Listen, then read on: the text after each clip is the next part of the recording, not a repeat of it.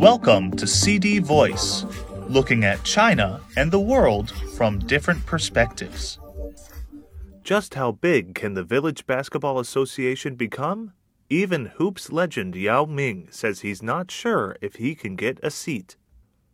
The popularity of this year's Village BA was evidenced by the sold out crowds that packed into the 30,000 capacity stands over the weekend at Taipan Village in southwest China's Guizhou province.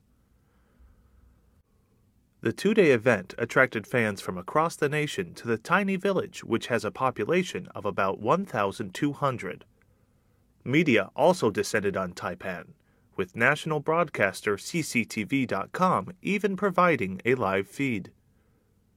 The finals captured the imagination of netizens on Chinese social media with the hashtags Guizhou Village BA Finals and People in the stands at Village BA are not photoshopped viewed over 65 million and 14 million times respectively on Weibo by Monday afternoon.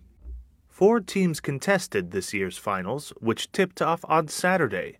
A torrential downpour forced the championship game to be rescheduled to Monday afternoon when Team Qiandongnan prevailed 68 to 65 against Team Zunyi. On Sunday, Team Tongren overcame Team Bijie 57 to 50 to finish third. With the teams comprised of amateur players mostly hailing from local villages and nearby cities, spectators flocked from all over the country to soak up the festival like atmosphere.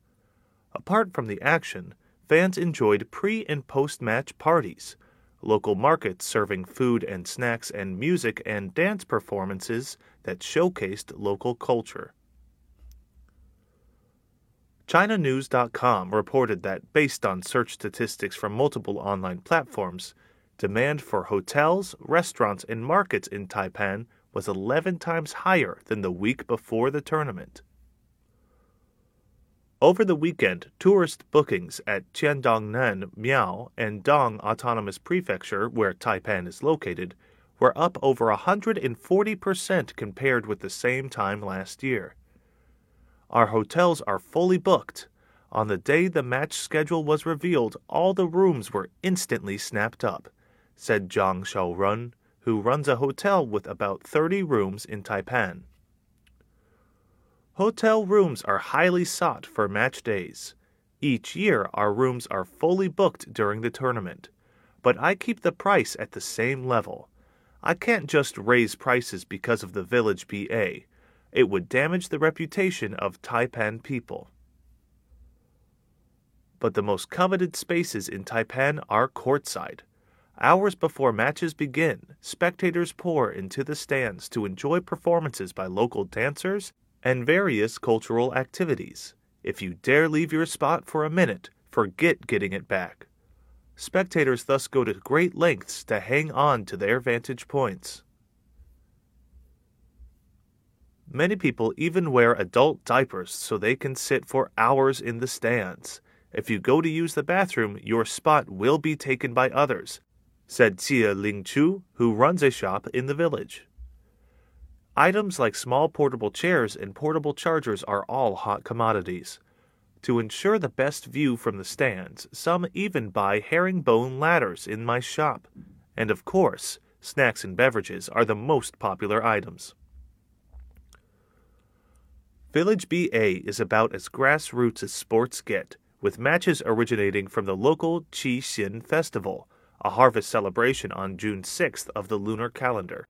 As part of the festival, locals would organize pickup games until the action gradually assumed a more formal tournament structure.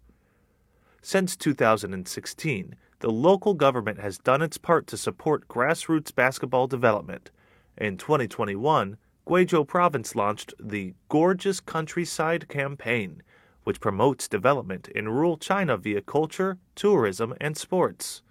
A rural basketball league was also included in the campaign, and Taipan Village was chosen as a regular host for matches. Last year, videos of the games in Taipan went viral on social media, leading netizens to dub the tournament the Village Basketball Association. This year, the first edition of the Village BA finals were staged in Taipan. now considered something of a shrine for grassroots Chinese hoops. It's not an easy job to organize such an event. All the efforts paid off, and the deafening sound of people's cheers is the best reward, said Liu Shangbo, a local sports official who has been stationed in Taipan for over a week. We attract more and more tourists, and the facilities here are improving all the time. Everything is on the up here. The event is helping the development of the village, and it motivates more people to embrace sports. I am Ryan Usher. That's all for today. For more news and analysis, buy the paper. Until next time.